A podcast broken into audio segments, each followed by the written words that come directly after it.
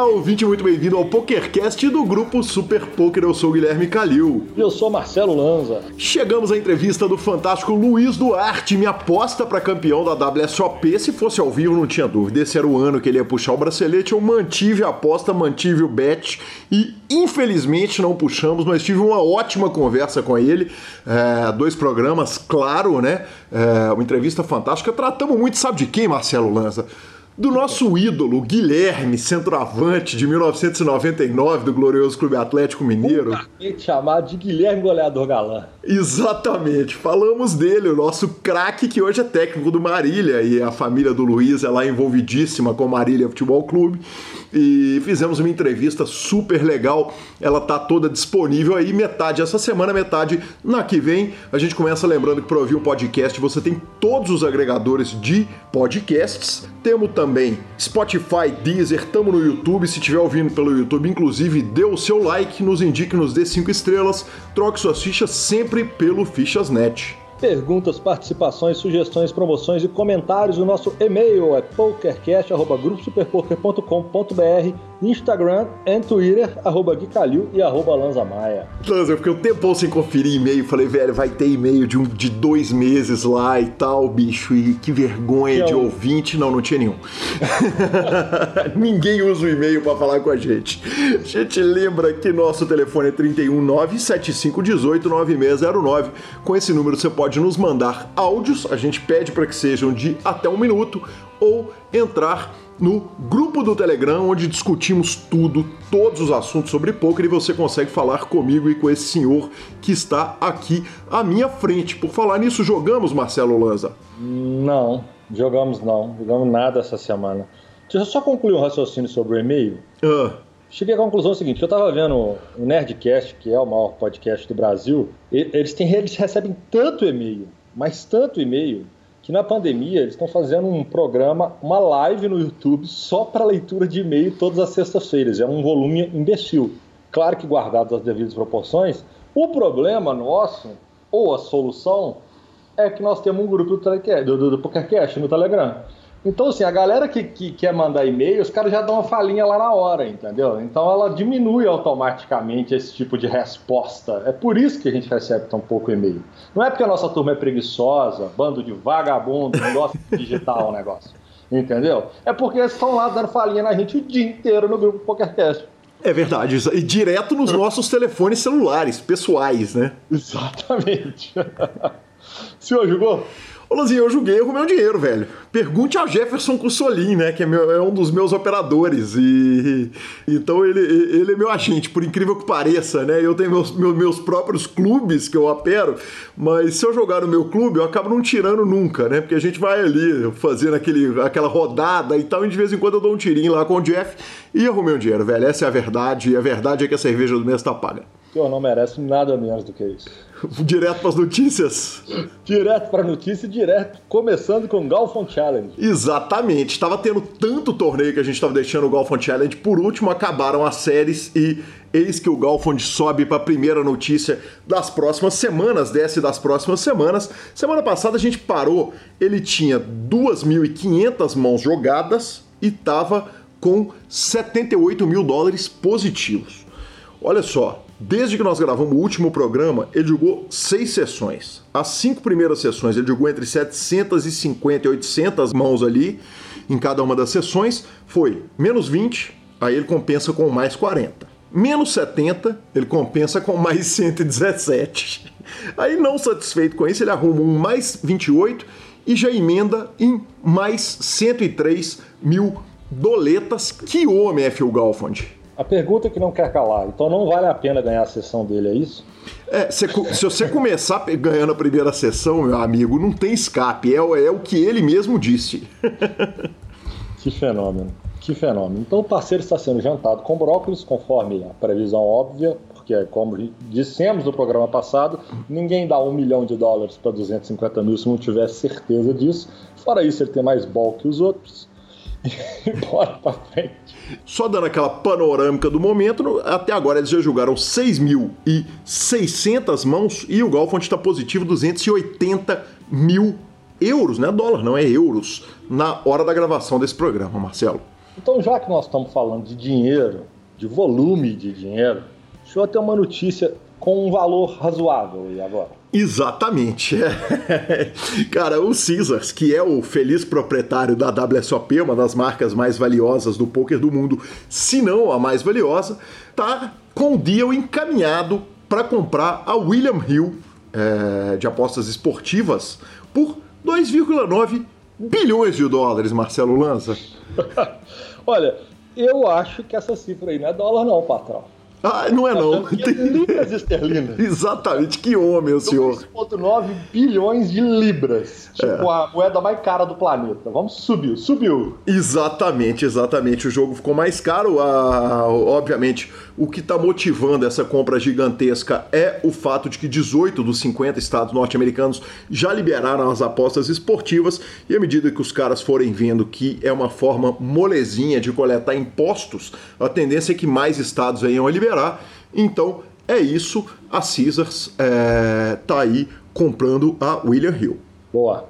Bom, nossa terceira notícia do dia é que o estado de Michigan pode estar com o poker online regulamentado em novembro. Exatamente, a notícia veio do Ante Up, lá da Flórida, e, e aparentemente, cara, Michigan vai dividir o player pool, quer dizer, vai jogar com os outros estados onde está é, é, que dividem ali o grupo de jogadores, ao contrário, por exemplo, da Pensilvânia, Lança. É, os sites que aparentemente vão operar lá são o Paripoker e o PokerStars, sem muita surpresa nisso aí.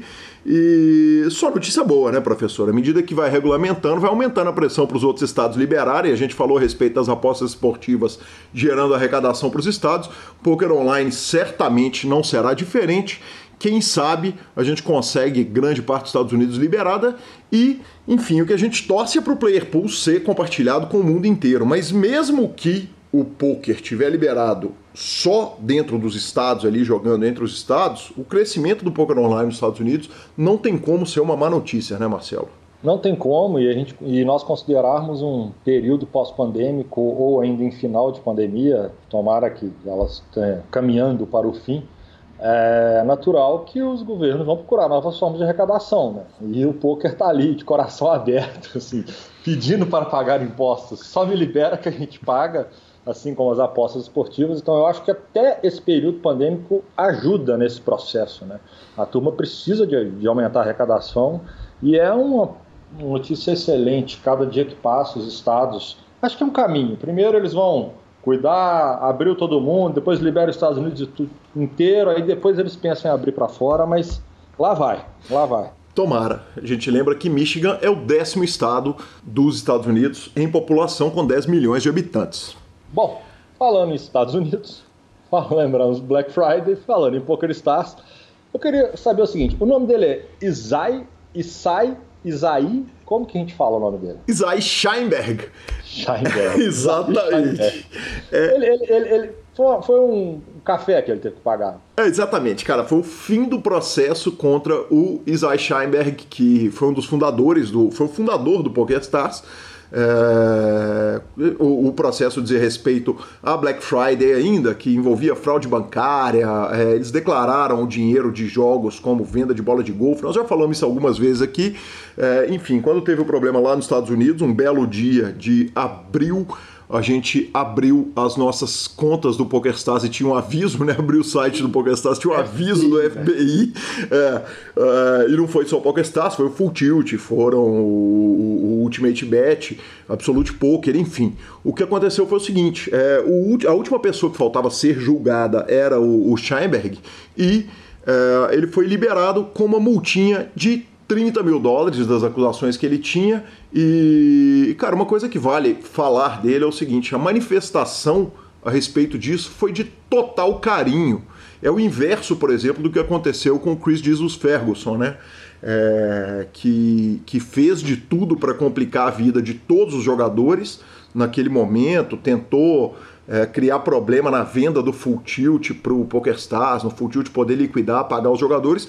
O PokerStars não. Ele não só pagou os jogadores do mundo inteiro, os americanos principalmente, imediatamente, quer dizer, quem quis receber, recebeu na hora os valores que tinham dentro do site, como comprou o Full Tilt e pagou todo mundo. É, quem trabalhou com ele fala que ele era um cara muito legal, um cara super alto astral, um cara que tinha o, aquele, aquele espírito que o PokerStars tinha no atendimento a cliente. Muito disso vinha dele e o Daniel Negrano já começou a campanha para transformar o cara em candidato ao Hall da Fama. Ah, eu acho que é justo pelo processo, né?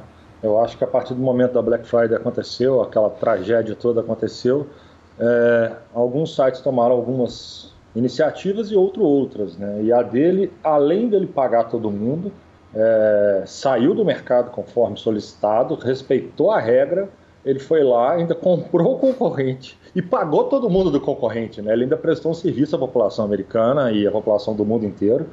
Então, acho que nada mais justo encerre-se isso e que, que comece um novo caminho, né? Sem dúvida. E para ele poder aparecer também nos torneios, já que ele é tão querido, né? Para ele poder aparecer, aparecer na WSOP, chegar lá, jogar, participar.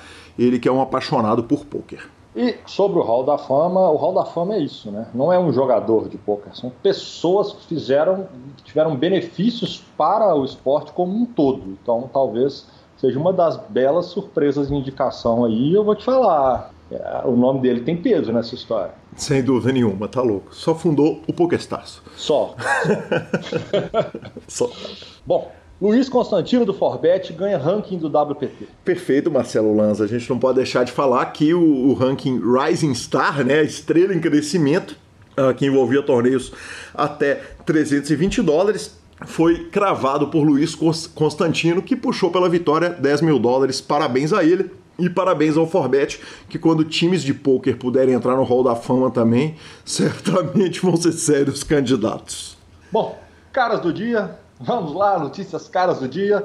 Mike Postel processa todo mundo. Todo mundo. E supostamente pede 330 milhões de dólares. Papel aceita tudo?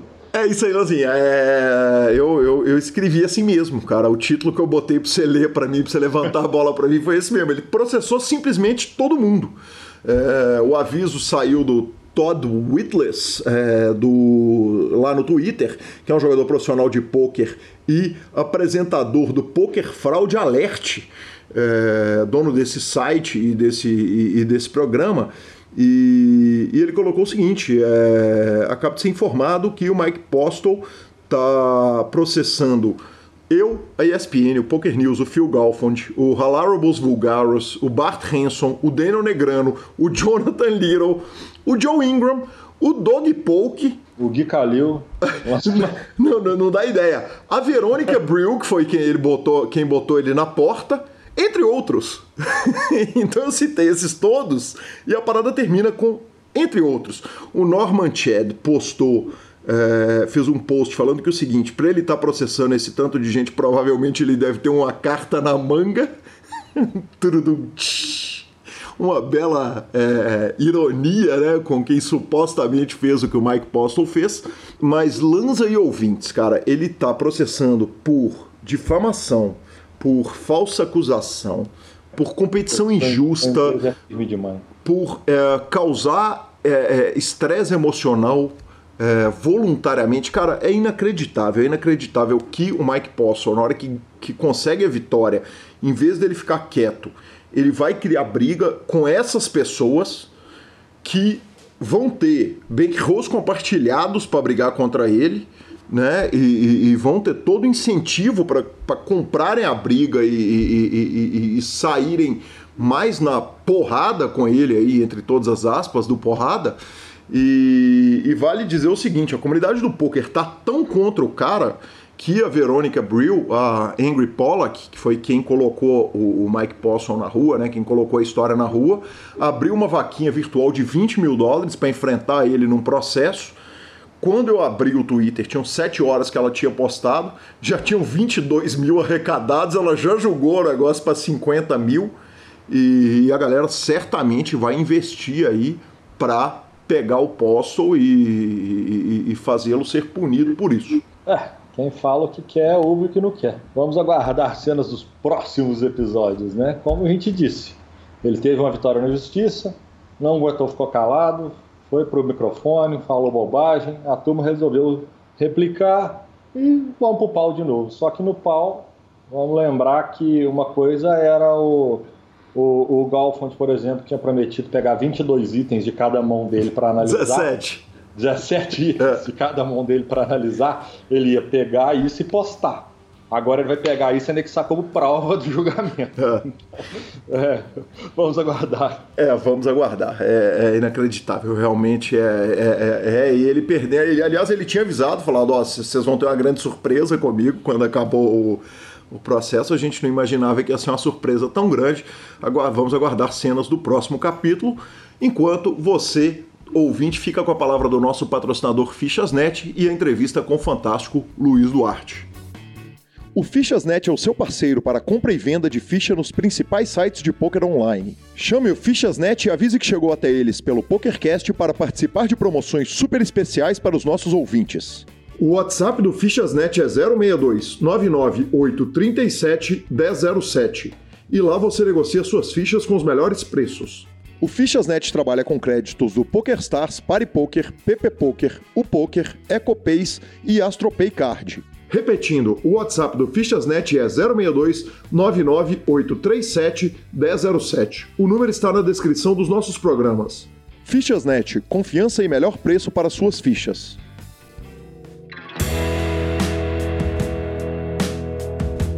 É com grande satisfação que recebo aqui Luiz Antônio Duarte Ferreira, filho jogador profissional de pôquer e, e, e, minha aposta para WSOP, para bracelete nessa WSOP, é. eu apostei com lança. Se você puxa um bracelete, eu arrumava um dinheiro. Muito bem-vindo, Luiz. Que pena é. que não foi nessa.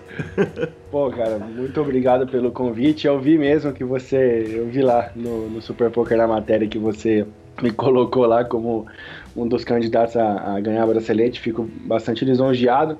Que pena que, que eu não ganhei, mas estão muito bem representados, né? O Brasil fez muito, muito bonito aí vários braceletes e, porra, é, satisfação muito grande de ser brasileiro aí numa hora dessa que o poker online tá bombando, né? E o Brasil tá, tá indo muito bem. Principalmente um bracelete vindo de Eduardo Garla, seu amigo querido, e vão poder falar Exato. a respeito do Garla, vão Não, falar muito vamos, a respeito dessa sim. amizade da sua torcida, mas obviamente claro, eu começo claro. com a pergunta tradicional do PokerCast: quem que era o Luiz antes do poker?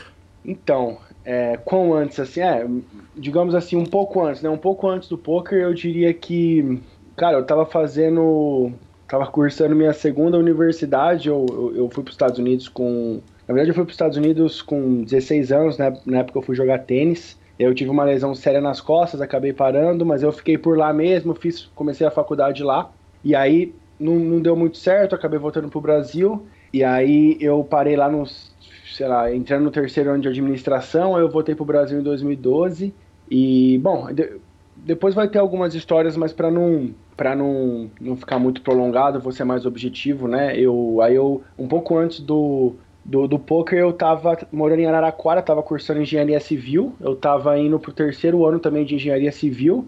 Eu estava trabalhando com meu pai é, no escritório que ele tem negócios de agricultura e pecuária. E eu tava trabalhando na, na, área de planilha, organizava planilha, trabalho simples, né?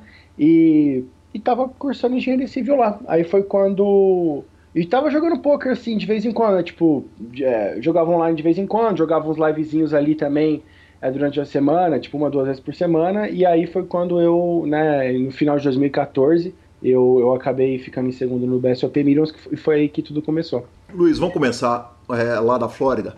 É, você falou que morou nos Estados Unidos, na minha pesquisa aqui eu vi que os Estados Unidos é a Flórida e a Flórida é uma terra de pôquer, né? Terra de grandes malandros claro. do pôquer. E, é, e, e, e, eu te pergunto o seguinte: teve pôquer lá na Flórida quando você estava? Teve, teve pôquer. Inclusive, assim, é, teve pouco, mas teve uma época que foi meio intenso, assim. É, eu conheci o poker, na verdade, foi ali por 2010, mais ou menos. E eu conheci, não foi nem lá nos Estados Unidos, foi um amigo meu brasileiro na verdade, foram, foram dois amigos. Foi um amigo de Marília que também jogava na época, que é o Adilson, que inclusive é, ele era até conhecido na época, ele foi um dos primeiros supernovas do, do poker, da história do PokerStars, se eu não me engano. Ele, ele era mais bem, bem mais é, low profile, jogava mais cash game. E ele, na, na comunidade do Mais EV, ele, ele era conhecido, acho que é Max Pro, era, era o nome dele. E o pessoal do Mais EV deve conhecer ele. E também é, o Atos Hildo, que foi um outro amigo meu de Recife que começou a jogar, jogar comigo. Na verdade, a gente se conhecia, pra você ter uma ideia, isso era em 2010. O Atos Hildo, a gente acabou se conhecendo numa comunidade, na época o Orkut é, funcionava ainda, né? É, do, de Cartola, Cartola FC, que é uma febre hoje em dia, em 2010 eu já jogava, e eu, eu sempre fui fanático por futebol, né? Então naquela época a gente.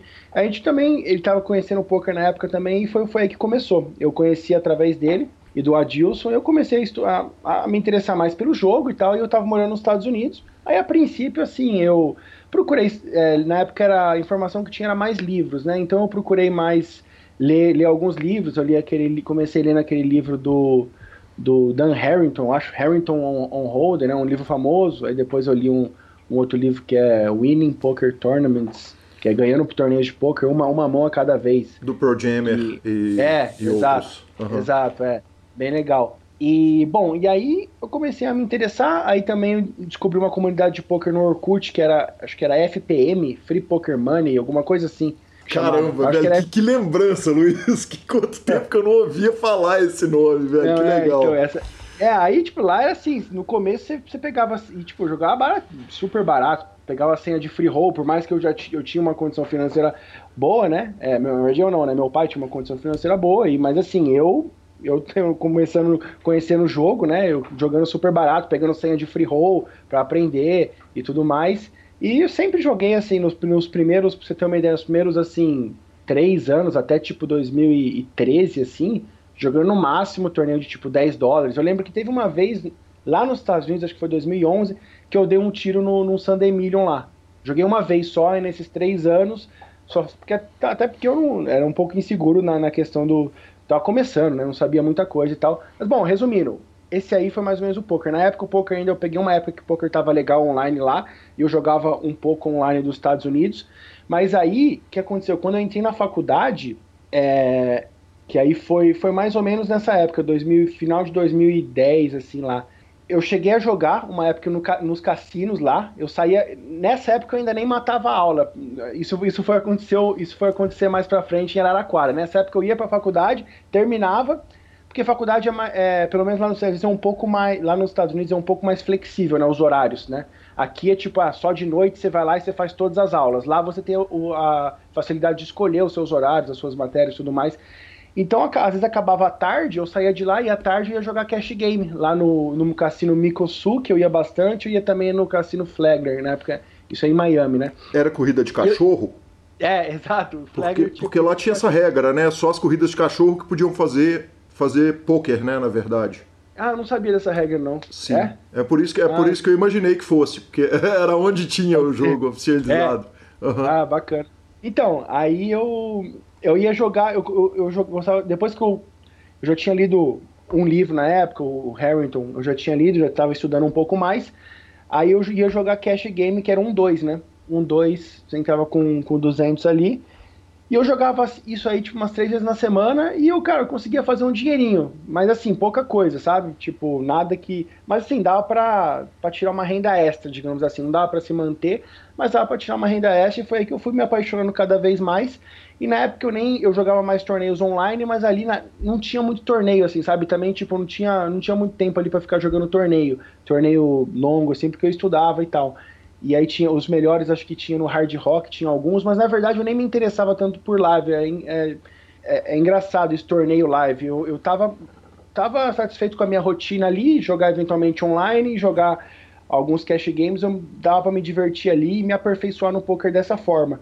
Aí eu fui pegando mais gosto por, por torneio live, na verdade é, é engraçado porque passando um pouco mais de pulando um, um pouco mais, em 2012, quando eu voltei para o Brasil, eu encontrei com a Dilson, e essa é uma história bem, bem bacana, que, que também é, foi aí que eu conheci minha esposa, né? Que é engraçado que foi, eu conheci num torneio de pôquer, é engraçado isso, 2012, eu vim para Marília, né?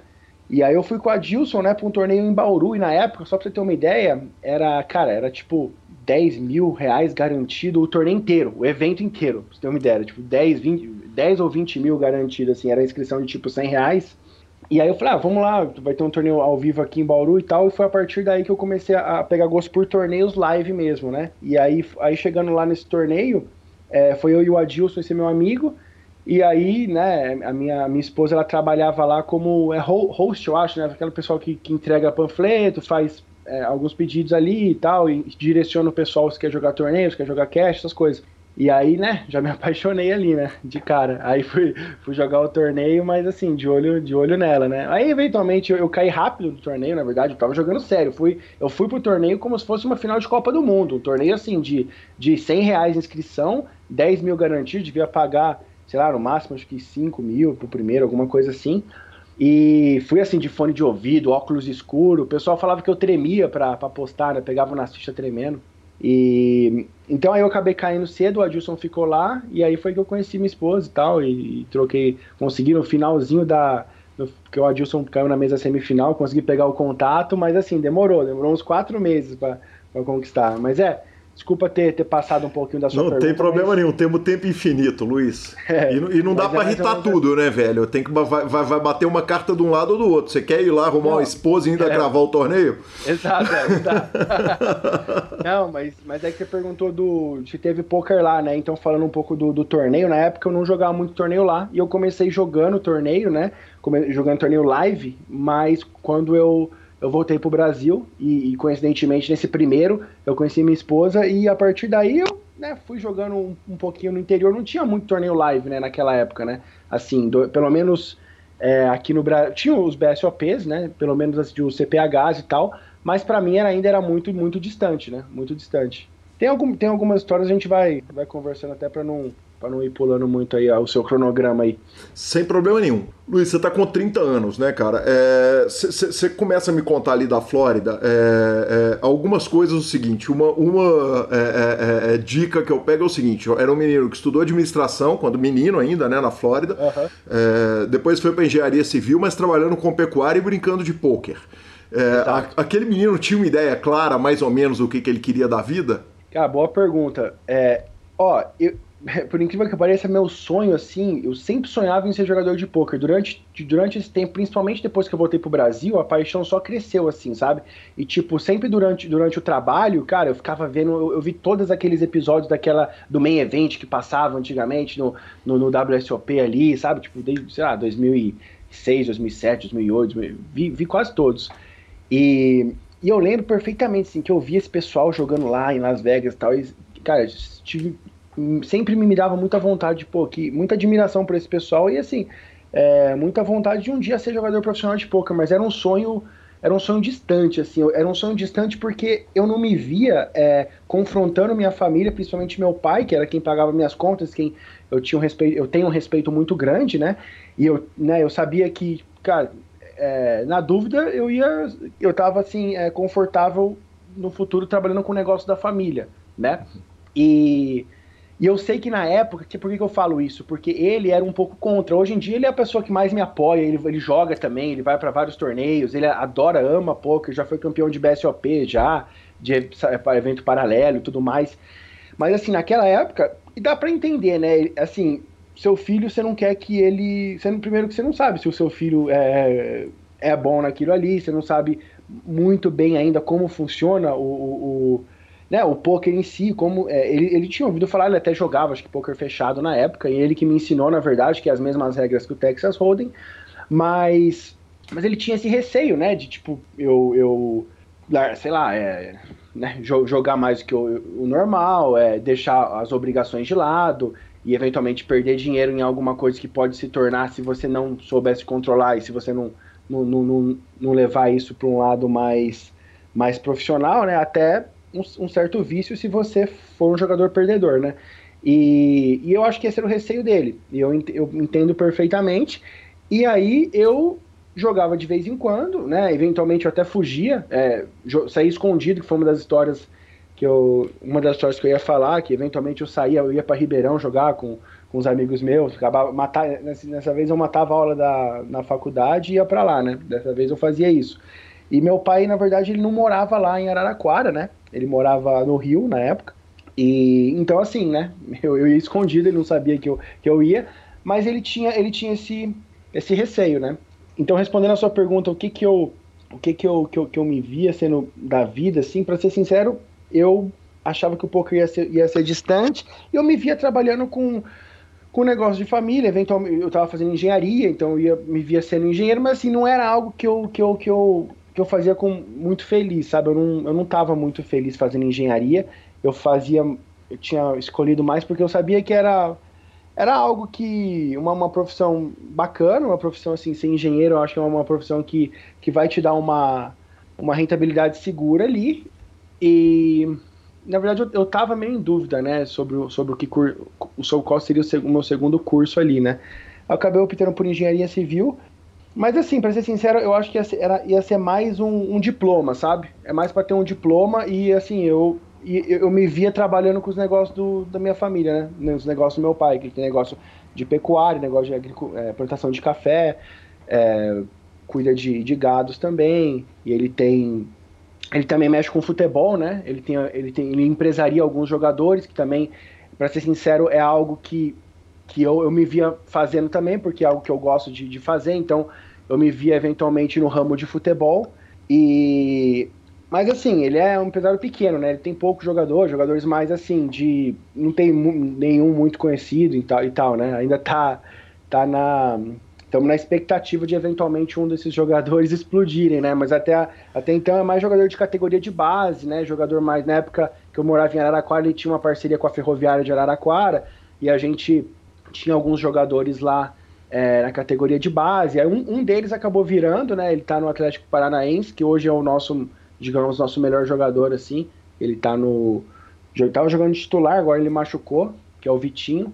Mas fora isso, assim, ainda é um negócio meio pequeno, mas independente, né? Algo que realmente eu, eu tinha vontade de, de trabalhar no meio do futebol. Né? Ele também já foi dirigente do, do Marília, né? Do Marília Atlético Clube e que é o time da minha cidade, então eu também é o, é o time que eu sou fanático, é né, o único time que eu torço, né? É, eu, o pessoal até brinca, né? Porra, é, qual que é seu time? Tá? Assim, por, por quando eu, eu, era pequeno, eu torcia pro São Paulo por causa de família e tal. E torci até os 13 anos, que foi quando eu me envolvi mais com Marília, né? Que foi quando meu pai é, começou a, a, se envolver mais também na, na parte da, da diretoria.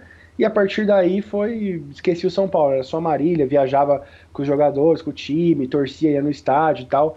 Então, cara, eu me, eu, eu me via, eu me via, na verdade, eu diria que tipo 70% eu me via trabalhando na área de, de futebol, né? Seja empresário ou, ou algum tipo de, de manager, manager assim, não me via sendo treinador, né? Manager, eu digo mais assim, na parte ali na diretoria e tal.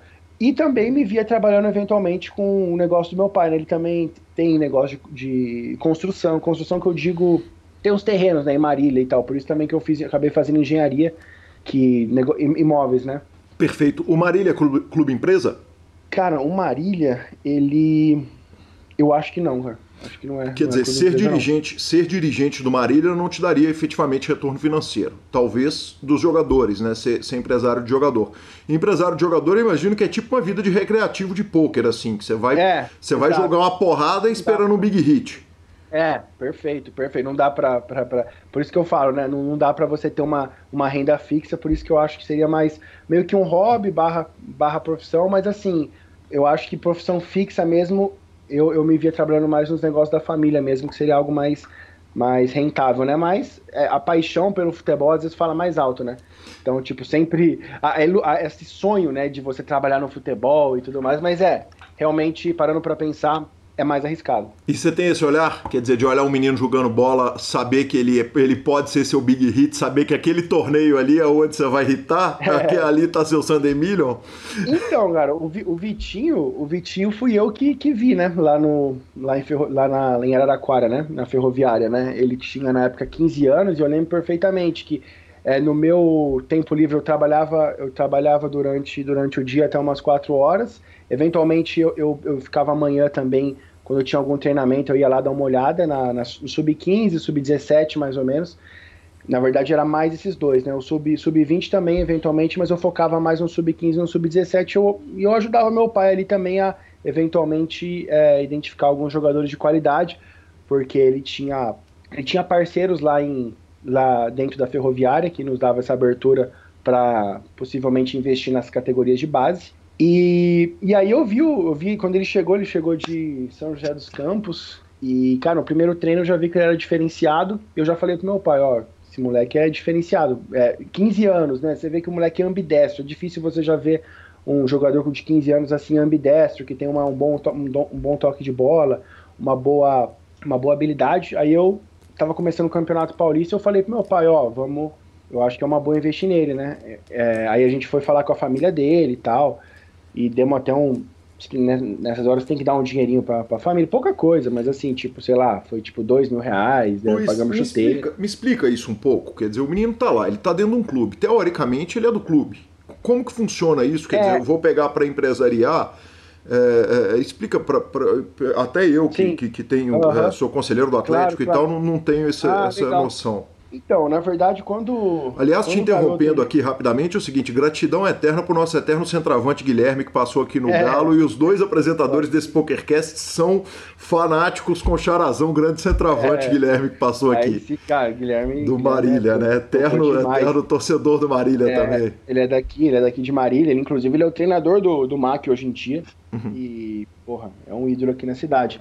Mas assim, é, quando, quando você tem você é menor de idade, ali, menos de 18 anos, você não tem muito, muito vínculo, muita certeza, assim, né? Então, o que você tem que fazer é mais é, chegar na família, né, e ter essa segurança. Infelizmente, né, muitos, muitos são ludibriados, né, por, né, muitos, tem muitos empresários com maior poder aquisitivo que, e, e, infelizmente é assim, você não tem muito, muita segurança, né, e, e você tem que ter a confiança da família e mas muitas vezes também chega um cara e oferece um, caminhão de dinheiro e, e, faz um contrato, um contrato com o jogador e você perde ele. Mas em termos do, do clube, assim, é, tem, tem uma forma de você fazer um contrato lá, entendeu? De, com o clube, mas não é muito. Não tem também muita segurança, sabe? A, a, não ser que você profissionalize o jogador, né? Uhum. Mas assim, se você não profissionalizar o jogador, é, tem formas de, de você fazer contrato, mas é difícil você chegar a um clube grande querendo jogador, é, é complicado. Perfeito. Segurar. Vamos falar um pouquinho de, de, de, de pôquer e família. É, você contou do seu pai, você falou que você tinha um pouco de, de, de, de, de medo com ele, de, de, de assumir para ele o pôquer. É, e hoje ele é seu parceiro de poker, nós vamos poder falar. Vocês têm uma claro. reta final de WSOP e dá um trabalho da porra, cara. Eu vou te falar, dá um trabalho é. quando eu abro o site da WSOP e tá Luiz Duarte. Eu não sei se é você, não sei se é seu pai. É.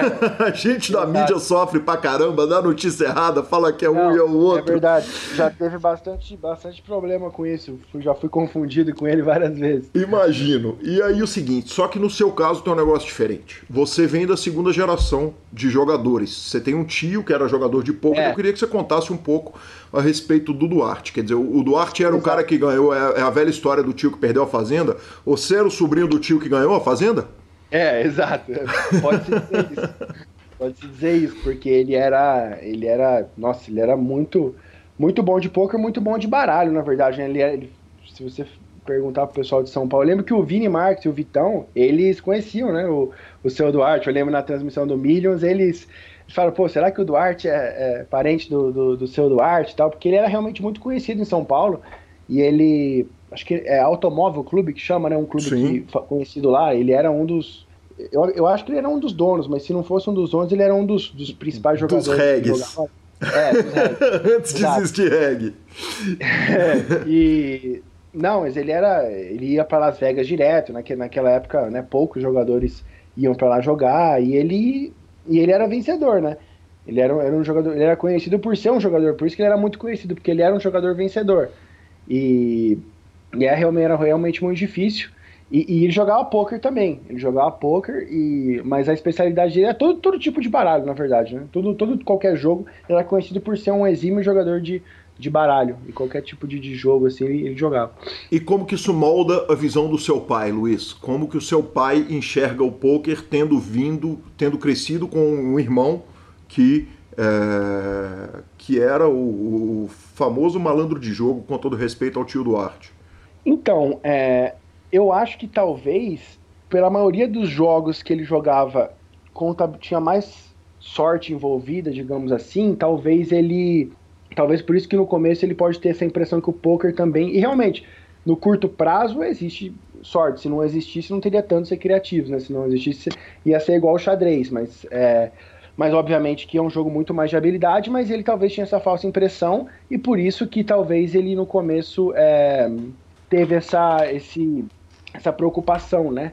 Mas aí, a partir do momento que você demonstra que você é vencedor, isso cai por água abaixo, né? Isso aí é, foi o que aconteceu. Depois do, do BSOP Millions, a gente, a gente sentou e, e falou, não, vamos, vamos tentar, né? Vamos, vamos tentar seguir essa. Vamos tentar junto, porque a história, na verdade, do, do BSOP Millions é o seguinte, eu tava, trabalhava, eu ganhava tipo dois mil reais, e assim, era tudo tudo contadinho, né? Não sobrava muito dinheiro. E ele, assim, ele apoiava você jogar um torneio grande uma vez ou outra. Isso ele apoiava. Ele não apoiava você ficar jogando sempre, todo dia, ou ficar jogando todo final de semana e tal. Mas eventualmente você pegar um torneio ou outro, ele apoiava. Aí foi, foi o, a, a situação do BSOP Millions. Aí eu lembro que na época eu já eu, eu namorava, né, minha esposa, e a gente tava. tinha dois anos de, de namoro e eu, eu tava planejando noivar com ela, né? E eu tinha até gastado pouco dinheiro, pouco dinheiro de sobra que eu tinha para comprar anel, essas coisas, né? E aí eu lembro que eu tinha tipo 1.500 reais e aí eu cheguei pro meu pai e falei, pai, o que, que você acha de você me colocar, de você entrar com 1.500 reais também e a gente jogar, que na época era 3 mil reais o Bahia, né, do Best of Millions Main Event, e a gente jogar junto esse Main Event, dividimos, vamos meio a meio e tal. E beleza, ele falou, não, pô, show de bola, vamos, tô, tô junto. Aí, né, aí o resto é história, né? Eu cheguei lá e eu passei por, lembro que eu passei pro dia 2, é, eu dei um tiro só, passei pro dia 2 com o stack inicial, que na verdade eram tipo 20 blinds pro, pro dia 2. Eu cheguei tipo uma, um pouquinho atrasado, perdi umas duas mãos. A primeira mão que eu peguei foi um par de ais, que eu trombei um par de dama, que eu cobri o cara por um pouquinho ainda, acabei perdendo.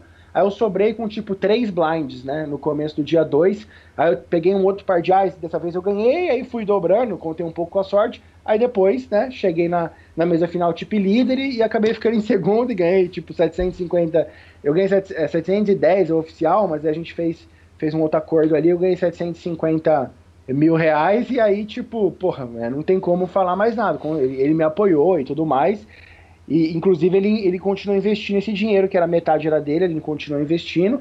E aí, o, o meu, meu primeiro ano como, como profissional, digamos assim, é, fo, focado em ser profissional, foi um sucesso é, absurdo. Logo depois, no meu primeiro torneio depois do, do Minos, na verdade, sim, eu fui pro PCA e não fui bem lá, mas aí depois eu já fui vice-campeão do, do CPH, né, main event. E aí, tipo, já, já foi, foram dois grandes resultados é, em um curto período de tempo que para comprovar ali que, né, que, porra, eu tava fazendo alguma coisa certa, né.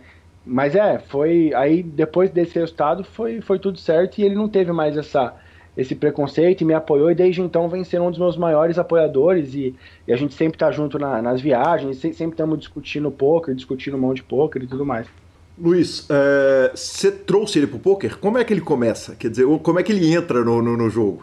Então, é, aí de, depois desse, né, do, do Milhos, quando eu comecei a, a, a ser, a, a, né, a ser profissional e a, a, na verdade quando eu comecei a focar mais nessa carreira, ele pegou mais gosto e ele, ele voltou a, a jogar e queria aprender mais o Texas Hold'em, aí eu dei uns toques para ele, né, ensinei ele o, o básico do que, eu, do que eu sabia na época de, de Texas Hold'em, que ele já jogava um poker fechado, que é, é as mesmas regras assim na questão da, das mãos e tal, mas é um jogo completamente diferente.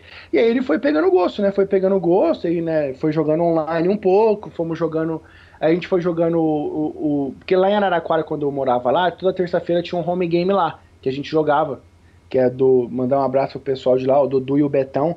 Eles faziam, cara, diga-se de passagem, pros, pros, pra época, um baita home game, assim, né? Tipo assim, era, era um restaurante, a gente tinha, tinha jantar, e ia tipo. Dava tipo quatro meses, assim, era tipo 100 reais de, de inscrição, e dava tipo quatro meses, então assim, era. Porra, pra toda terça-feira, assim, é, né, pra aquela época era bastante. Então, Aí quando meu pai ia para Araraquara, a gente jogava lá, começava a jogar os lives ali, e foi aí que começou, entendeu? Foi jogando live ali e depois fomos jogando os outros maiores torneios ali. Justiça seja feita, ele começa a carreira dele no poker com um bankroll de quase 400k, né? Que é meio é, BSOP Minas, não que ele precisasse, é. mas ajuda, né? Ter 400k para poder exato. aprender não, free rolando.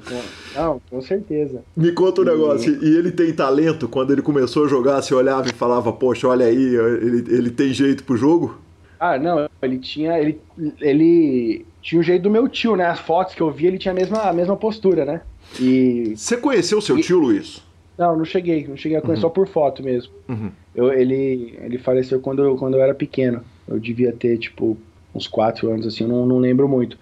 Mas mas é, cara, meu pai quando começou, ele, ele, tinha aquela postura, né? Aquela postura de jogador de, de, de baralho, né? Aquela postura de serião, fisionomia fechada, que não dava nenhum tel, né? E obviamente, né, no começo, é, você não vai ser tecnicamente muito bom, né? Mas aí conforme foi passando o tempo, ele foi evoluindo bem rápido. E logo no, logo no segundo ano de 2016, assim, ele já começou a ter grandes resultados. E, cara, é um, é um prazer, né? É um prazer enorme. Tá, ter um pai que, que gosta do jogo, que apoia, porque sabe, né, a gente sabe como é que é, né? Nem todos são assim, né? E hoje em dia ele vive na pilha, quer dizer, vão chegando os BSOP, os eventos grandes, ele pilha pra ir? Cara, não, ele joga. Eu, eu assim, de, de, vez eu acho que ele joga quase todo dia, cara, porque de vez em quando eu, tô, eu falo com ele. Sim, eu falo com ele quase sempre, mas, sei lá, três, nas, pelo menos três vezes na semana, no fundo tem um barulhinho ali.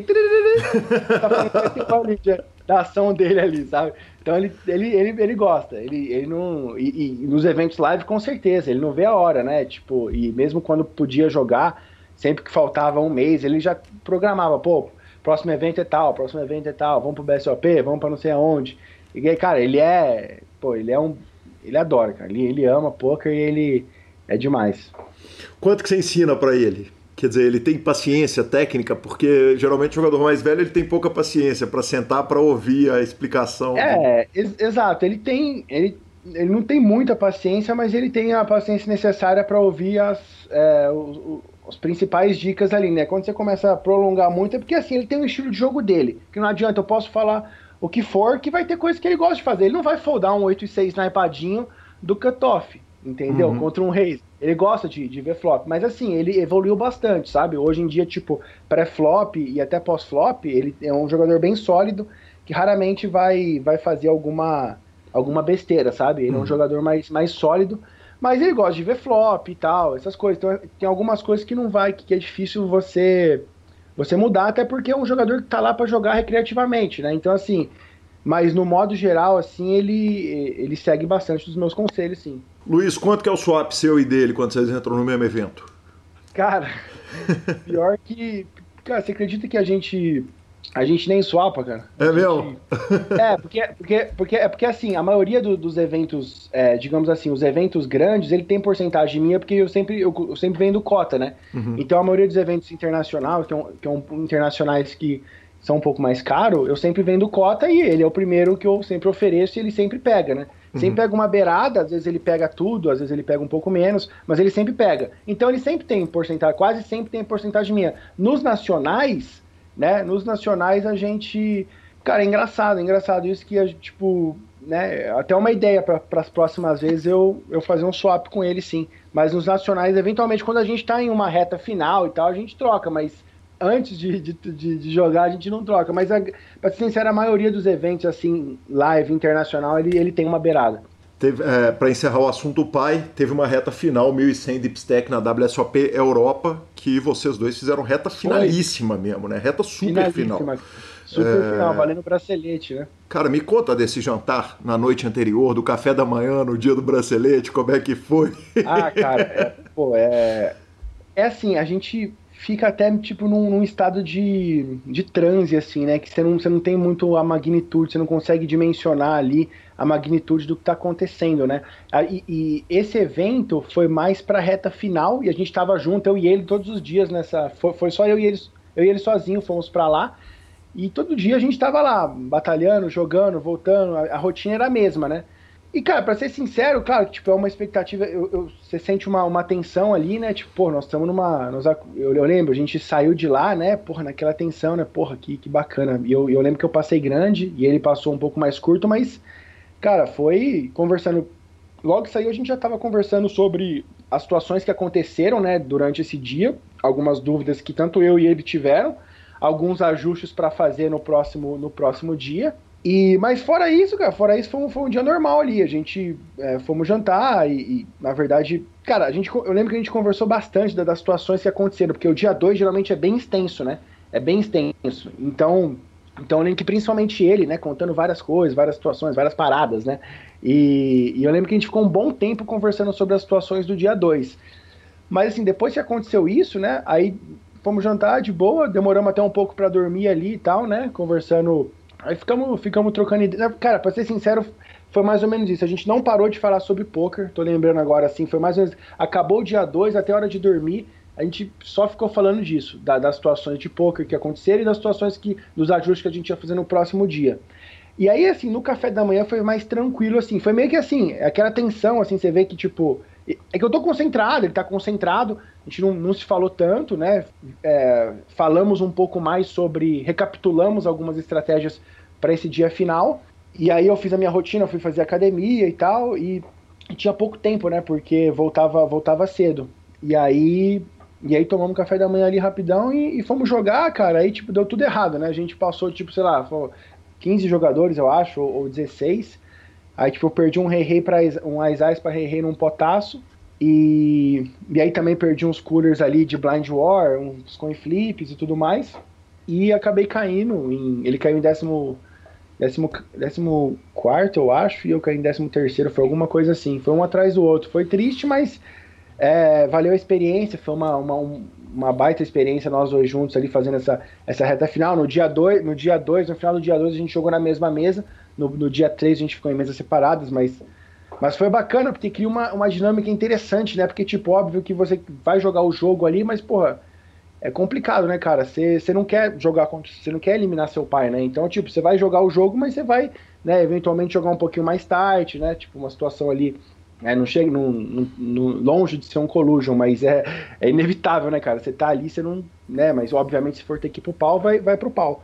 Mas é uma, é uma situação complicada, né, cara? Você tá jogando com seu pai ali na, na reta final e, e né, é sempre uma, uma dinâmica interessante que, que acontece ali, né? Que você não. Você não tem que, às vezes você torce, né? O cara, às vezes ele abre, ele dá um raise e você torce para não ter jogo, sabe?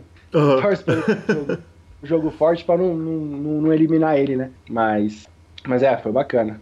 Luiz, é, conversando com o Sketch, é, ele me falou o seguinte, cara, o Luiz tem uma curiosidade na carreira dele que ele pulou etapas. Quer dizer, ele foi um cara que começou jogando um pouco mais caro pela condição social dele, e, uhum. e, e, e ele já entra direto no jogo mais caro, e ele acaba engrenando no jogo mais caro. Do live pula para um online também, que, que, que é, é, é, diferente da carreira do jogador normal. Que começa no, no, no, free roll, vai claro. para o micro stakes, vai para o small Exato. stakes, vai para o mid stakes, vai para o high stakes. Sim.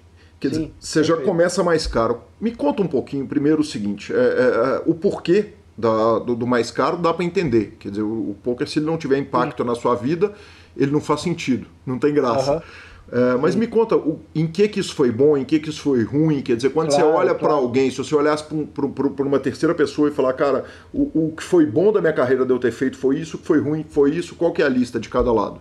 Cara, é bem, bem interessante, com certeza teve diversas lições assim que eu, que eu tiro de tudo isso. É, aconteceu o seguinte, né? Como eu falei, eu até vinha, eu sempre tive bastante controle assim no, no comecinho até, até o BSOP Millions, né? E aí, é, eu, porra, eu fui, né, fiquei em segundo no BSOP Millions e realmente eu meio que fui um pouco mais pra frente, né? Já, logo depois já, já fui pro PCA, já joguei tipo torneio de, de 10 mil dólares, que obviamente eu não, eu não batia, mas na, mas na época você achava que você tinha alguma chance, porque, porra, você... É, eu, eu sempre, como eu falei, né, eu estudava bastante. Antes do BSOP Millions eu sempre estudava, sempre estava estudando, estudando. É, na época eu assinei o Run It Once, né? Isso foi em 2000 e, tipo, já no meio de 2014. Então eu fiquei uns seis meses assistindo ali os vídeos do Run It Once. E isso, isso acabou, acabou me, me dando uma, uma base legal, mas obviamente eu, eu, era, assim, o jogador que eu sou hoje é um milhão de vezes é, melhor do que o que eu era antes, mas ali na época pô, você teve um grande resultado, você tá, você tá confiante, você meio que. E se eu tinha o respaldo do meu pai ainda por cima, né? Que o investimento do meu pai que ele estava disposto a investir em mim. E, e no fundo até eu achei que eu, eu não era assim, que eu, que eu, que eu jogava bem. Vendo, vendo, vendo, olhando para trás, eu, eu, vejo que eu não jogava tão. Não jogava, não jogava nada, né? Mas aí aconteceu isso aí. Aí eu fui, fui dando uns tiros mais caros e bati a cabeça um pouco em alguns torneios live, principalmente. Nos online é, eu fui bem, na verdade. Logo em 2015 eu tive tipo dois resultados grandes online. Eu fiquei em segundo no Super Tuesday, cravei alguns outros torneios, digamos assim, menores ali, mas que foram dando uma. uma como eu posso dizer? É, foram, foram dando um gás, foram dando um bankroll, né? Essa uhum. é a uhum. palavra, foram, foi me dando um bankroll. Mas assim, no live, no live caro, eu bati a cabeça. Eu, eu, eu tive uma, uma queda, né? Tipo, eu, eu, eu não, não venci logo em 2015, mas no Brasil eu venci bastante, né? Eu fui campeão paulista, eu ganhei, eu fui bicampeão do high roller do CPH nesse ano, fiz tipo duas mesas finais do main event, fui campeão paulista geral e online eu, eu tava indo bem. Então o balanço foi até um pouco positivo. É, para mim, até porque eu tinha eu vendia cotas, é, eu tava junto com meu pai nos torneios é, nos torneios live é, internacional e, e nacional também, mas mas é aí, cara, na verdade eu eu tinha um problema de ego, né, quando eu estava começando, que eu queria estar tá presente, eu não me via não estando presente nesses torneios caros. Eu tinha que estar. Tá. Isso, isso foi um, um leak que eu corrigi, inclusive, quando eu entrei pro, pro Forbet, que foi em 2000 e... 2000, agora tô, tá me falando a memória, mas eu acho que foi 2017. É, 2017, foi 2017, é meio uhum. de 2017. E lá a partir depois que eu entrei de lá, eu aprendi muita coisa, principalmente na, na questão de é, selecionar, é, sele, seleção de torneio, né? É, é, analisar os torneios que você bate e realmente dar prioridade para esses torneios. E, cara, que esses high stakes é muita variância. E aí foi que abriu minha cabeça. E, e eu, cara, perdi totalmente esse ego. E desde então eu tenho sido, é, tenho sido muito controlado no meu, no meu bankroll, assim. É, eventualmente dar um, uns tiros nos principais ali, mas, cara, muito, muito melhor do que eu era antes. Pra você ter uma ideia é, de 2017 para cá, eu saí do Forbet em 2018, fiquei um ano lá, mas até depois que eu saí, cara, vários torneios tipo de mil dólares, por exemplo, eu, eu, eu passava, não jogava. Vários torneios, por exemplo, Super Tuesday, que eu não, eu não, não conseguia perder um de um Super Tuesday ou um, um torneio de série de 2 mil, até mesmo de 10 mil, eu queria jogar, mesmo sabendo que eu não batia, né? E isso, cara, eu me libertei totalmente dessa, dessa prisão, assim, né? Desse, dessa digamos assim, essa gana de, de, de jogar, de estar tá lá, de estar tá tentando. É, tá, tá jogando, mas eu, eu, no fundo, eu sabia que eu, que eu não batia, mas eu queria estar tá lá, eu achava que eu podia ter a chance, podia dar sorte de, de ganhar, e é o problema de ego, né? Eu tinha um problema de ego que eu tinha que estar presente, e aí hoje em dia, graças a Deus, faz uns faz dois anos que eu tô, dois anos e meio que eu tô totalmente superado disso, e eu tô, cara, super feliz em jogar torneios até tipo mil dólares, que é o que eu jogo hoje online, assim. mil dólares, na verdade, é mais torneios de série, assim, né? No dia a dia é mais até, até 530, assim. E eu tô, cara, é, é aí eu entendi que é aí que tá o ganha-pão, entendeu? Então foi mais ou menos assim, é, é o, meu ego me atrapalhou no começo, né? Talvez eu tivesse começado, eu não tivesse tido esse big hit, né? E tivesse começado, tivesse, se, se, se por exemplo, tivesse tido a oportunidade de, de tentar essa carreira profissional, é, conversar com meu pai, ele ter, ele ter é, me dado essa abertura de tentar ser profissional, ia começar dos mais baratos. Mas infelizmente não aconteceu isso. Eu tive que começar a carreira depois de eu ter acertado um big hit e, e né, e, e acabou subindo para minha cabeça. Essa que é a, é a, é palavra certa. Perfeito. É, tem um ditado que fala que carro apertado que anda. Né? O carro é. apertado que canta, depende. No caso do carro de boi, é o carro apertado que canta. Né? É. Né? Que, é... E você se viu obrigado a pegar os grandes. Quer dizer, jogando mais é. caro, você se viu. Você acha que isso pode ter funcionado por bem também?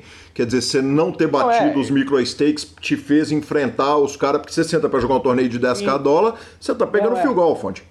Claro, claro, exatamente. Então, assim, tanto no live quanto no online me deu essa bagagem me deu essa bagagem e eu tive algum certo sucesso, né, nos torneios live, assim, mais caros. Eu, eu cheguei em duas retas finais grandes, né, de torneios de 10 mil dólares de Bahia, que foram em Dublin, o EPT de Dublin e o EPT de Barcelona, que foram tipo 20 left ali, que, cara, por um detalhe, por um coisa de detalhe mesmo, que eu não chego na, na cara do gol. Perdi, tipo, dois flips lá que foram paradas para ficar gigante.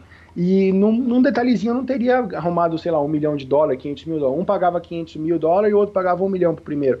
Então, assim, é, mas claro, nesses torneios de, de 10 mil, né?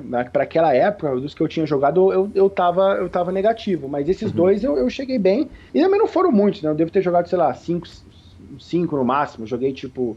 Na verdade, contando de 5 mil e 10 mil, eu tava negativo. Se for ver, talvez só os de 10 mil, até tava positivo. Mas os high stakes, assim, de 5 a 10, eu tava.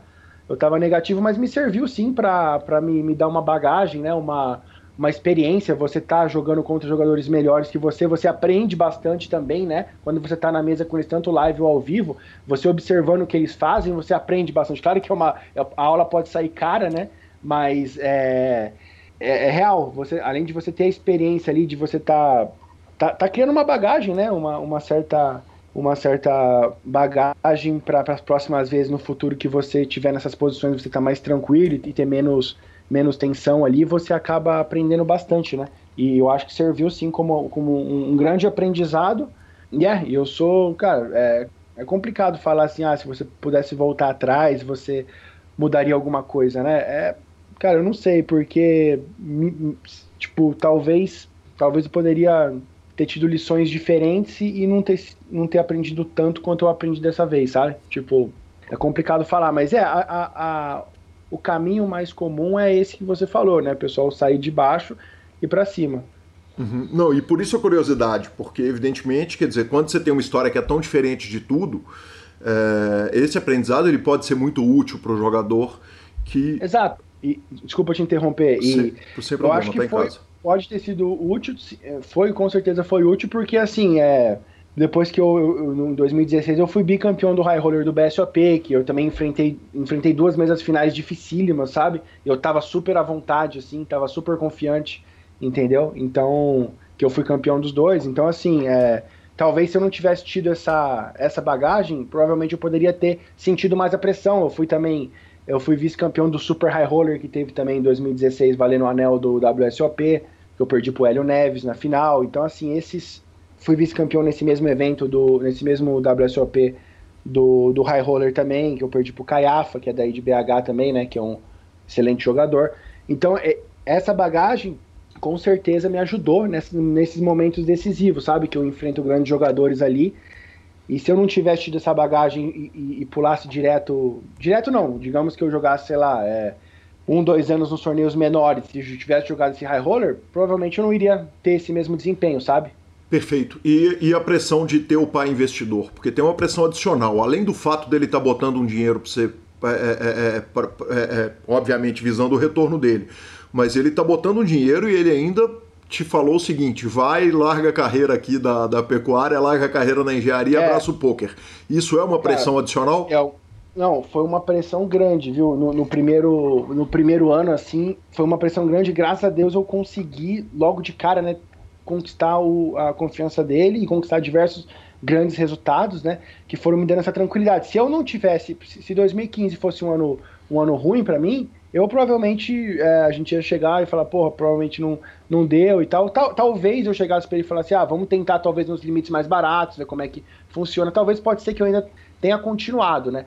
Mas com certeza ia ser uma, como que fala, um setback, né? Ia, ia me, me ia, ia ser uma complicação e, e, e teria chance de eu voltar para engenharia e teria chance de eu voltar a trabalhar com ele meio que deixando um pouco de stand-by. E eu, eu tive um ano muito bom, né? Como eu falei, por mais que nos tiros caros que eu, que eu dei, até por falta de experiência, eu não consegui tanto sucesso, nos, nos eventos do Brasil, fui campeão paulista, e nos eventos online também, nos, nos poucos tiros caros que eu dei, acabaram dando certo. E, e, aí, e aí, pô, aí em 2016 também, se bobear, foi melhor ainda. Porque, tipo, já comecei em 2016 sendo bicampeão do High Roller do BSOP. E, e também, pô, 2016 acho que foi meu melhor ano, se você for ver. Então, foi um ano bom, que, que os tiros mais caros não deram certo, mas foi um ano muito bom. E em 2016 foi um ano melhor ainda. E, e 2017 também foi muito bom. Então, é, você vai mas no, no, no, começo a pressão era grande, porque eu falei, cara, essa é a minha chance, né? Essa é a minha chance. E, inclusive, tem uma, um episódio com a minha esposa, quando a gente foi jogar o BSOP Millions, que eu. Era, foi eu e ela, né? E aí eu lembro, eu lembro que, putz, cara, é muito, muito bacana relembrar essas. relembrar isso, né? Porque eu lembro que assim, eu. Antes mesmo de começar o evento, né? Antes de começar o evento, é, eu lembro, pô, eu tava nervosaço ali, né? A gente eu, tava eu e ela ali atrás do. Faltando cinco minutos ali para começar o, o, dia 1, um, né? Ali na parte de fora no banquinho, a gente sentou ali e tal, tamo ali e tal, porra, vamos lá, fazendo uma oração e tal. E, e aí eu falei pra ela, putz, cara, é, putz, amor, é, tomara que, que dê certo, tomara que, que as coisas funcionem, porque é, é, é, só isso que eu preciso, porque eu, eu sentia que eu, que eu tinha que eu tinha um talento, eu sentia que eu, que eu era bom jogador antes disso, que eu poderia, se eu me, me dedicasse, ser um jogador profissional. Mas até conseguir provar isso, pode ser que demore. Eu falei pra minha esposa, amor, nossa, é só isso que eu, só isso que, que eu preciso, só uma. É, é, tomara que dê certo, porque é só isso que eu preciso para realmente é, convencer meu pai e, e poder né, ter a chance de, de seguir essa carreira, né? E, E aí deu, deu, deu certo, né? Aí eu lembro que antes da mesa final, a gente, né, conversando também, falou, pô, essa é a chance que, que, que a gente pediu e tal, e, Deus nos abençoou, e a gente, e a gente tá aqui. E, e aí deu, deu certo, não fui campeão, mas é, eu achei que eu fiz um, que eu tive um, um, grande desempenho na mesa final. Talvez no heads up eu poderia ter jogado melhor, mas talvez eu fui um pouco levado pela, pelo calor do momento. Você fez, a, você fez um acordo lá, está mais tranquilo e tal. E talvez se eu não tivesse feito acordo, talvez eu, eu, teria ganho, eu acho. Mas eu não me arrependo e eu acho que pô, é, foi uma experiência do caramba e sou muito grato aí por, por estar aqui até hoje jogando poker profissionalmente. Aí sim, Marcelo Lanza é o torcedor do Marília é, que nos deu essa entrevista fantástica. Semana que vem tem a continuação. Boa. Redes sociais. Redes sociais, Lanzinha, temos dois áudios hoje. É, os dois áudios são longos, inclusive, então vamos deixar eles para o final. Enquanto o seguinte, eu tinha falado semana passada que a gente ia abrir um quadro chamado Falinha da Semana. É, a falinha da semana, só quando aparecer realmente cair alguma coisa no nosso colo muito de muito valor, né? Uma boa falinha realmente nós vamos falar, mas eu é, é, reinauguro aqui a, o quadro Falinha da Semana com João Bauer, que abriu perguntas no seu Instagram e alguém perguntou o seguinte: o que, que te mantém motivado a jogar? E o Bauer teve a pachorra de responder o seguinte: eu sempre arrumo uns boletos para pagar. Pode isso, professor? Nada parece ter. Nada. Nada parece. O Maurício Paulino agradeceu a citação do programa passado cravando 55 Sunday Special na GG Poker e vamos aos dois áudios. O primeiro é do Renan Detros. Vamos lá. Fala Gui, beleza? Renan Detros quem vos fala. É, poxa, acabei de terminar o ano de 2018, 46 episódios, né? É, eu comecei a ouvir o PokerCast logo que começou a pandemia, na quarentena. Sempre fui um apaixonado por podcast, podcast, né? E, e aí encontrei de vocês aqui no. Eu queria mais sobre poker, né? Eu acompanhava do, do, do Daniel Negriano e achei aqui pelo, pelo iPhone, né? No aplicativo e comecei a escutar. E só que sempre aquele um por semaninha ali, eu falei, cara, é, vou começar a fazer uma maratona então, né? Então, sempre que eu vou cozinhar, que eu vou fazer correr, eu comecei a escutar e eu ia escolhendo alguns, né, que eu tinha mais interesse. Em 2019 eu já escutei bastante. Falei, não, vou começar desde lá do começo e vou ver como é que foi a história. Então, é, pô, só parabenizar vocês, sensacional. Inclusive no dia que eu, é, ontem, né, que eu finalizei o seu episódio, acabei cravando o Big 550, né, como eu já te falei. E, pô, sua entrevista foi maravilhosa, velho. Dei muita risada.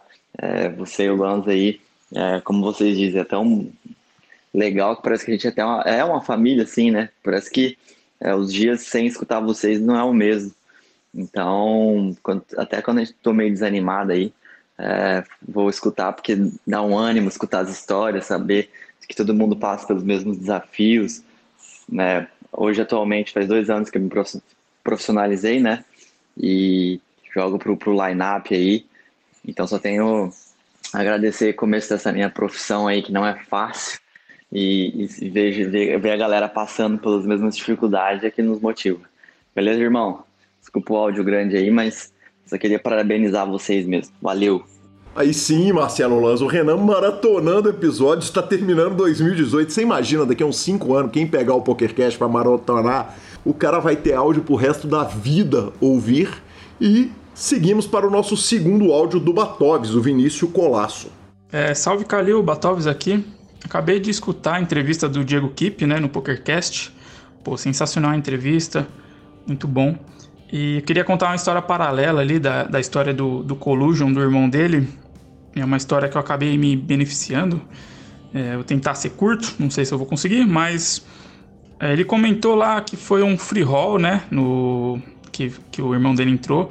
Na verdade, era um classificatório do America's Cup de 2014. Esse torneio é bem parecido com o que tem hoje no BSOP, torneio de equipes. Mas no caso era um torneio de equipes de, dos países da América Latina. Então, em 2014, a edição foi feita lá em Bahamas. Então, basicamente, eram no mês inteiro ali, vários classificatórios e ganhava viagem para Bahamas, tudo pago lá no resort, no, no Atlantis, enfim. E então não era exatamente só um free roll, né? Ganhava bastante ali uma viagem e quem ficava em último lá no, no torneio ganhava ali pelo menos mil dólares também, cada integrante da equipe. Então é, valia bastante ali, né? E o que aconteceu, né? Eu estava participando desse classificatório também e no final ali eu acabei ficando em décimo no, na classificação e a equipe é formada de cinco. Só que nesse ano aí foi, foi bizarro porque é, eu fiquei em décimo, só que os caras que estavam na minha frente ali, então foram seis ou cinco, né? Todo mundo foi eliminado por collusion, enfim. E teve outra história engraçada que foi um dos caras, na verdade, ele jogava ele jogava poker e a família não sabia, os pais não sabiam. Ele acabou ganhando esse classificatório, ia ganhar a viagem, tudo, mas na hora de ele contou para a família, a família não deixou, o pai não deixou, a mãe não deixou, ele ia viajar. E eu conheci esse cara do, do fórum da IntelliPoker, então ele me contou isso, né? E acabei ganhando essa vaga dele também. Então foi a vaga desse cara e o resto foi tudo por Collusion. É, não só. E um dos caras que foi eliminado por Collusion, ou Soft Play, enfim, foi o irmão do Diego Kipp, né? Ele, ele efetivamente ficou entre os cinco lá na classificação do, da America's Cup, mas ele foi um dos caras que foi eliminado.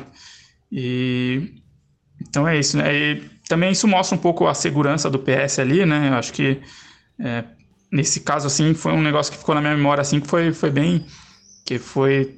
todo mundo ali, né? Foi investigado ali. Então, eu não creio também que tenha sido, talvez, é, denúncias ali contra ele. Eu acho que é, por conta do ranking ali em geral, acho que eles investigaram todo mundo ali que, que tinha sido classificado.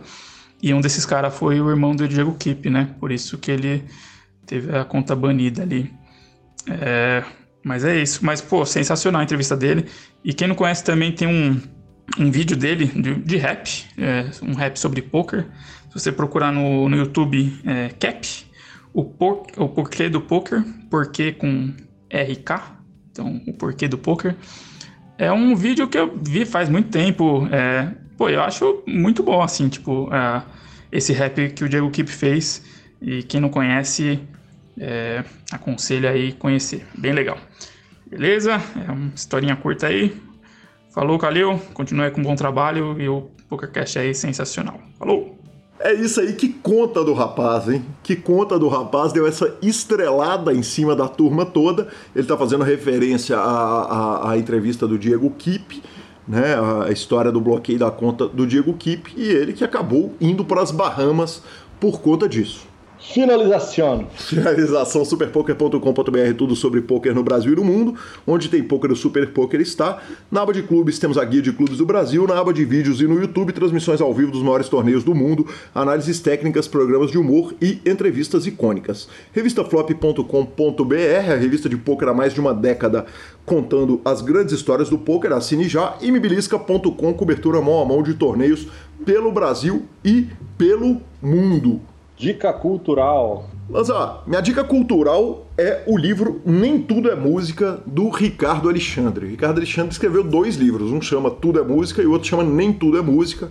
É, ele que é um, um, crítico de música, mas nesse livro especialmente ele fala muito sobre religião, da posição de evangélico que ele é, e fala um tantão de política, fala muito de cultura. E essa semana eu, eu que estou com super dificuldade de ler esse ano, por incrível que pareça, a quarentena me fez ler menos ao invés de ler mais, e Nem Tudo é Música é uma grande obra do Ricardo Alexandre. Boa! Cara, minha dica cultural da semana, paga nós Netflix, é o filme chamado Sementes Podres, Bad Seeds. Cara, ele é um filme francês, tá? Que homem! Faz, Na verdade, foi um seguidor da Gabi que deu a dica para ela e nós resolvemos ver o filme.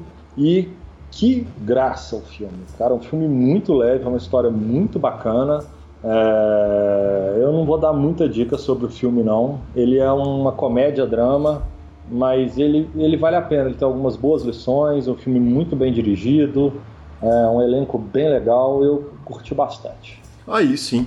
Uh, arroba Gui Calil e arroba Lanza Maia são os nossos endereços no Instagram e no Twitter. Nos indique, nos dê cinco estrelas, dê aquele like fantástico no YouTube, troque suas fichas sempre pelo Fichasnet e a edição é do sensacional Rodolfo Vidal. Um grande abraço a todos e até a próxima semana. Valeu!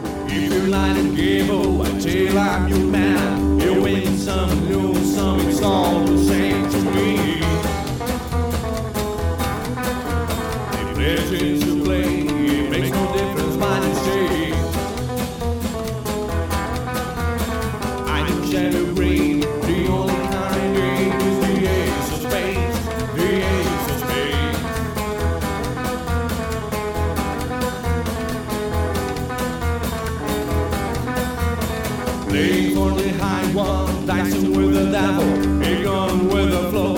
It's all